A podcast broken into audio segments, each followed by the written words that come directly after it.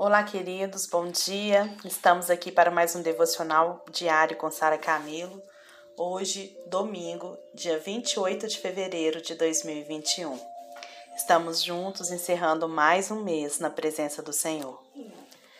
Nosso devocional diário, ele está sendo feito com base no livro Desintoxicação Espiritual, Detox, do pastor Aloísio A. Silva.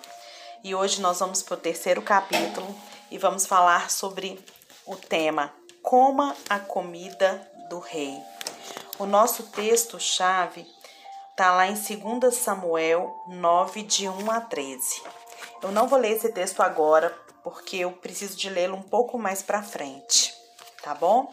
Então vamos começar o nosso devocional, abrindo nosso coração para receber a revelação do Espírito Santo que venha dele a revelação a respeito disso tudo que vamos falar aqui nesse dia. Houve um tempo, queridos, em que nós vivíamos debaixo da lei, e a lei ela exige justiça do homem. Mas hoje nós estamos na graça, e a graça, ela nos concede justiça. Ela concede justiça ao homem por causa da obra de Cristo. A lei, ela demanda então a gente tem que fazer obras. Mas a graça, ela supre. Então a gente precisa apenas crer. Viver na graça, queridos, é incomparavelmente melhor do que viver na lei. Na nova aliança, nós recebemos todas as bênçãos por causa da obediência de outro. Quem que é esse outro? Jesus Cristo. Mas na lei, a bênção deve, depende simplesmente da nossa obediência. E esse é o problema, pois nenhum homem é capaz de obedecer completamente de modo que possa se qualificar para receber todas as bênçãos. Glória a Deus, porque hoje nós não vivemos mais debaixo do sistema da lei, e sim da graça.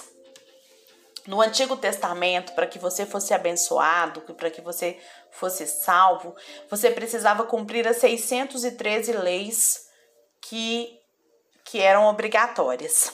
Se você cumprisse 612, você seria reprovado. Não existe homem nenhum na condição humana, né, que possa, que consiga cumprir tudo. Então, por isso, Deus manda o seu filho para que ele possa cumprir e levar como homem, sem pecado, mas levar todos os nossos pecados, ser o nosso cordeiro e levar sobre si todos os nossos pecados, e agora nos dá a condição de sermos filhos de Deus e sermos neste mundo como ele é. Hoje eu gostaria de compartilhar com vocês sobre um homem que a Bíblia chama, que diz que o nome dele é Mefibosete. Já ouviu falar desse homem? A história dele está lá no livro de Samuel, na segunda, segunda Samuel, tá? É, o Mefibosete, ele é filho do Jonatas, que é filho de Saul. Então, Saul, primeiro rei, Vamos lembrar? Primeiro rei que, que teve no povo de Israel. E Jonatas era o filho dele. Davi seria o rei sucessor de Saul. E Saul não gostava de Davi. Quando ele ficou sabendo, principalmente quando ele ficou sabendo que Davi seria tinha sido ungido rei para ser o seu sucessor. Mas Jonatas e Davi, eles eram muito, muito amigos e eles fizeram uma aliança que o tornariam irmãos de sangue. E uma das cerimônias dessa aliança é que eles faziam um pequeno corte no pulso e juntavam os pulsos, simbolizando que a vida de ambos agora era apenas uma. Então, tudo que você tem pertence a mim, e tudo que você, tudo que eu tenho pertence a você. Os seus inimigos são os meus inimigos e os meus inimigos também são os seus. Essa era a cláusula firmada entre eles com essa aliança de sangue. Aliança, queridos, é algo muito sério na palavra de Deus, pois o relacionamento do Senhor conosco ele é baseado numa aliança, cujas cláusulas são as mesmas, Tudo que é dele agora pertence a nós e tudo que é nosso pertence a ele. Na morte do Senhor Jesus, ele tomou tudo que era nosso: o pecado, a maldição, a doença, a miséria, a morte. E na sua ressurreição, ele nos fez participante de tudo que é dele: a herança, o nome, a vida, a imortalidade e a glória. Olha o que diz aqui o texto de 2 Samuel 9, de 1 a 13. Disse Davi: Resta ainda, porventura, alguém da casa de Saul para que eu use de bondade para com ele, por amor de Jonatas? Havia um servo na casa de Saul, cujo nome era Ziba. Chamaram-no que viesse a Davi. Perguntou-lhe o rei: És tu Ziba? Respondeu: Eu mesmo, teu servo.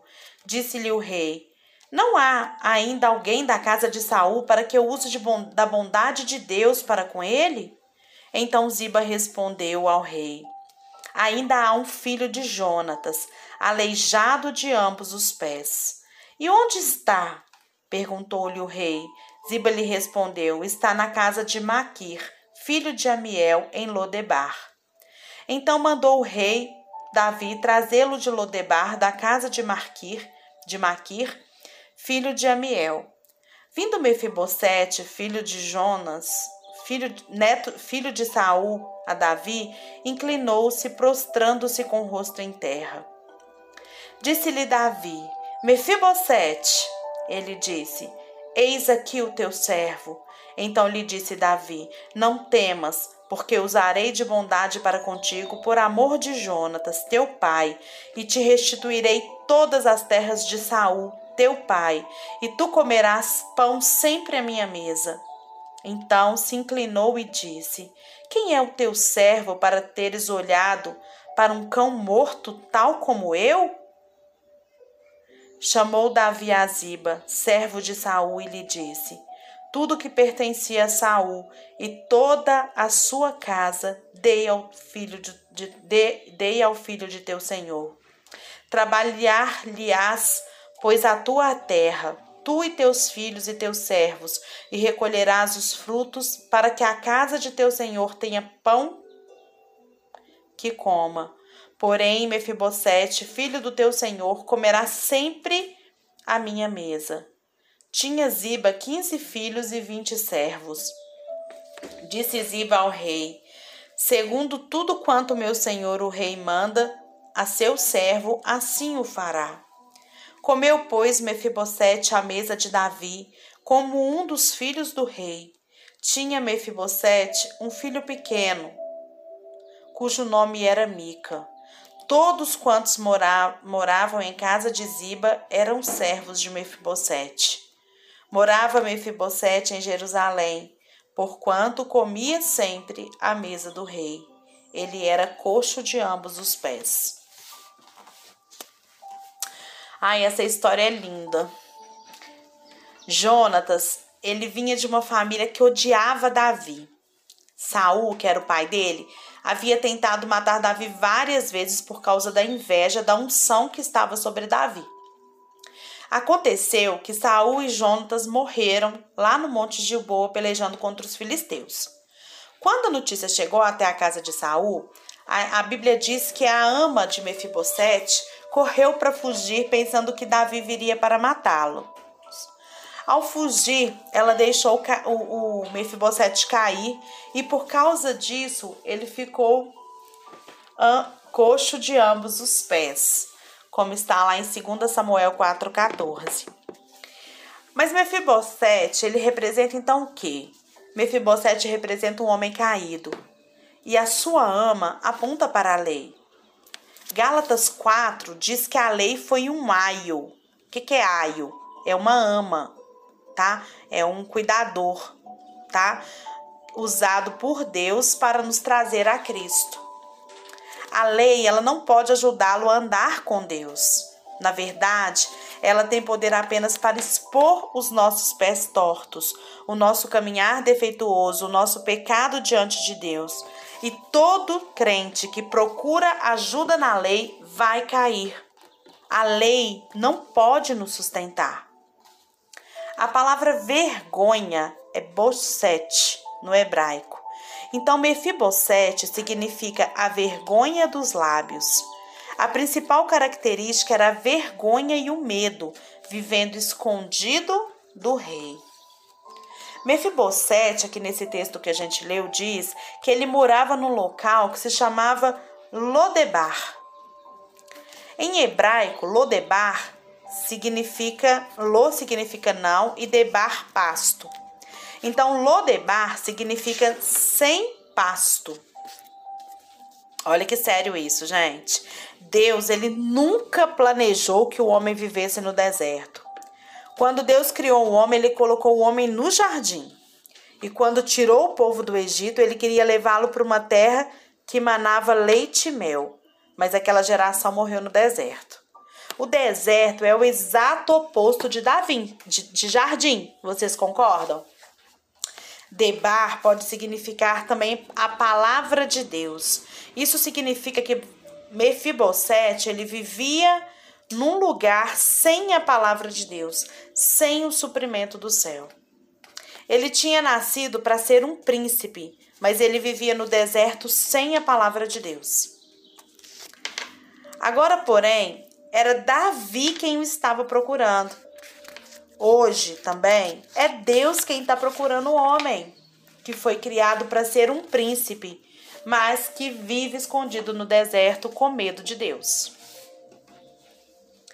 Nós podemos dizer nessa história que Davi simbolizava o Deus Pai, Jonatas simbolizava Cristo e Mefibosete simboliza todos nós. Davi e Jonatas, eles fizeram uma aliança, assim como o pai e o filho. Deus, ele não fez aliança diretamente conosco, queridos, pois ele pode cumprir a sua parte. Mas nós, nós não podemos cumprir. E uma aliança em que uma das partes não, não é cumprida, essa parte, a aliança acaba, né? Então Deus faz aliança com Cristo que vai nos representar, que nos representava, e o Senhor se fez homem para nos representar nessa aliança com o Pai. Deus, ele nunca se esquece da sua aliança. Na nova aliança, não é uma, uma aliança firmada entre um Deus santo e um homem pecador. Deus, ele poderia cumprir sua parte da aliança, mas o homem ele nunca conseguiria cumprir a sua. E aquele que quebra aliança deve morrer. Esta é a punição para lá no Antigo Testamento para quem quebra uma aliança. Sabendo disso, então o que, que Deus fez? Ele firmou a aliança entre ele e o seu filho. O Pai enviou o Senhor Jesus para nos representar. Então, ele se fez homem para nos representar. Assim, nós entramos na aliança como beneficiários. Porque hoje nós estamos incluídos nele, a aliança entre o pai e o filho. É muito tremendo, né, gente? Mesmo sendo Deus, o Senhor Jesus se fez homem para nos representar. Ele veio na nossa semelhança de carne, mas sem pecado. E agora, por causa da aliança, tudo que é de Deus pertence ao Filho. E como ele nos representa, então pertence também a nós. Nós podemos ver uma ilustração dessa verdade na aliança de Deus com Abraão, lá em Gênesis 15. Deus mandou que Abraão separasse cinco animais, partisse esses animais ao meio e colocasse no chão.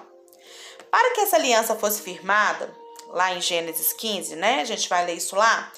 É, as, os parceiros que estavam ali fazendo aliança, eles deveriam andar por entre os animais sacrificados. Ao fazerem isso, eles estavam declarando algo como: se eu não cumprir a minha parte na aliança, que eu seja morto como esses animais. Na sua graça, Deus já sabia que Abraão não daria conta de cumprir a condição da aliança, porque Abraão era homem. Então o Senhor coloca o Abraão para dormir. É isso que as escrituras nos diz. E quando o sol se põe, havia um fogueiro fulminante e uma tocha de fogo caminhando entre os pedaços. Está lá em Gênesis 15, 17. Era o Deus Pai e o Deus Filho fazendo aliança, gente. Lá com Abraão. Lá em Abraão acontece a aliança da salvação do homem. Presta atenção nisso, tanto que é profundo. Às vezes a gente acha que é lá na morte de Jesus, mas não. A nova aliança começa aqui, ó. Quando ela é firmada com Abraão. Mas Deus já sabia que Abraão não era, não era possível que Abraão cumprisse. Então, ele faz Abraão adormecer e veio uma tocha de fogo caminhando entre aqueles pedaços de animais. Era Deus Pai, Deus Filho fazendo aliança. Então, o Senhor Jesus, quando ele nasce na terra, ele veio para ele representar o homem na aliança. Depois de muito tempo após a morte de Jonatas, certamente Davi olhava para as cicatrizes da aliança. E num dia ele tá lá, né, e viu aquela cicatriz e falou: Resta porventura alguém da casa de Saul para que eu possa, para que eu use da bondade de Deus para com ele por amor de Jonatas? Nessa história, Davi simboliza o amor de Deus. É o pai clamando: Resta algum filho de Adão para que eu use de graça, bondade e misericórdia para com ele, por amor do meu filho?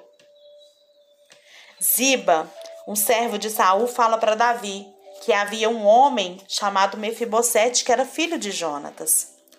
Davi manda buscá-lo rapidamente. Todos que, que vivíamos, todos nós vivíamos numa terra sem alimento espiritual. Nós vivíamos no deserto. Nós éramos desqualificados para receber as bênçãos de Deus por causa dos nossos pés tortos, como Mefibosete. Mas Deus ele queria mostrar o seu amor e a sua graça e por isso ele manda nos buscar. Mefibosete, ele vivia com medo. Ele estava com muito medo. Mas é mas Davi é por ele, não contra ele. Do mesmo jeito que nós podemos dizer que Deus é por nós e não contra nós. Você pode dizer?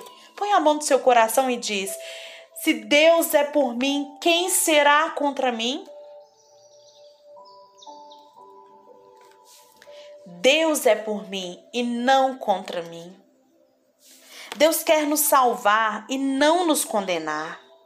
Essa ideia desse Deus que condena, gente, não existe na nova aliança. As primeiras palavras de Davi foram para Mefibosete: não tenha medo. Mas quando nós pecamos, mesmo quando nós estamos em pecado, querido, mesmo quando a gente está errando, essas são as palavras de Deus para nós. Não tema. Ele tinha uma imagem errada de Davi. Da mesma forma, esperava julgamento e condenação por causa do, né, da briga de Davi com Saul. Mas em vez disso, Davi usou de bondade para com ele. Davi então, ele faz uma afirmação extraordinária. Davi diz: "Usarei de bondade para contigo por amor de Jonatas." Todas as bênçãos que Deus tem para você, querido, querida, ele lhe dará não porque você é bom ou merece, mas por causa do Senhor Jesus. Tudo que nós podemos ter da parte de Deus é por causa de Cristo. Deus ele vai curá-lo, multiplicar os seus anos, abençoar suas finanças, encher você de paz e de alegria, simplesmente por causa de Cristo e da sua aliança. Mefibosete, ele estava se escondendo de Davi. Ele não foi atrás de Davi. Antes, ele é quem foi achado e agora ele conhecerá a graça e o favor de Davi. Hoje, queridos, a questão já não é o quanto você é bom ou obediente, e sim o quanto é o quanto bom e aceitável foi o Senhor Jesus na cruz. Tudo que Mefibosete recebeu foi por causa de Jonatas. Ele mesmo, ele não tinha nada a ver com isso. Ele não fez aliança nenhuma com Davi. Aquela cicatriz no braço de Davi não era nada com Mefibosete, mas era com Jonatas. E ele mesmo não tinha nada a ver com essa aliança.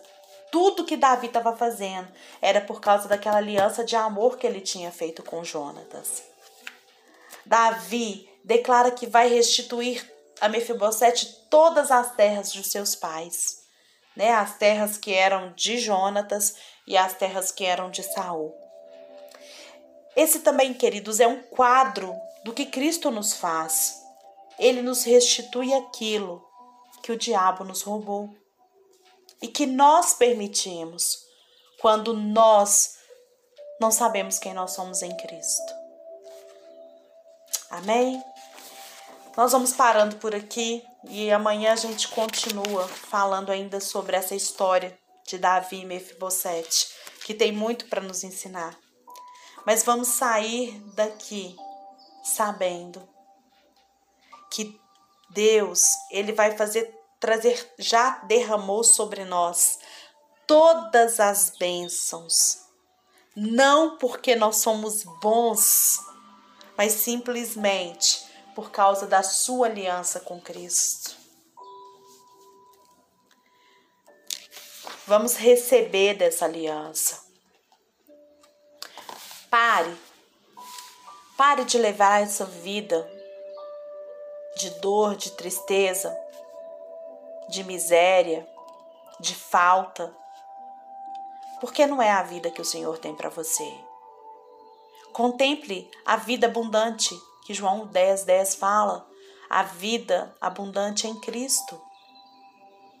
Contemple essa vida abundante. Apropie pela fé dessa vida abundante e viva essa vida. Pare de viver escondido de Deus. Vá para a presença do rei. Mefibosete foi levado à presença do rei porque o rei mandou chamar. E hoje você está sendo chamado pelo rei. Vá para a presença do rei. Viva na presença do rei. Coma na mesa do rei.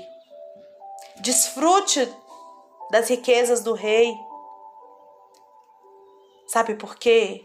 por causa da aliança que Deus fez com Jesus e que beneficiou a todos nós. Pare de desperdiçar essa oportunidade. Pare de viver a sua vida confiando na sua força, confiando nos seus braços. Viva a sua vida desfrutando aquilo que Jesus já te deu. Ei, Presta atenção. Você é herdeiro do Pai. Que Deus possa abençoar o seu domingo e você possa viver um domingo pleno e cheio, maravilhoso na presença do, do Senhor. Se você pode ir ao culto, não deixe de ir à igreja. Não deixe de estar em comunhão. Mas se não é possível, assista online. Esteja na presença do Senhor, esteja em comunhão com os irmãos. E eu não tenho dúvidas de que você vai receber, ou melhor, vai tomar posse do melhor de Deus para sua vida. Que o Senhor te abençoe nesse dia, em nome de Jesus.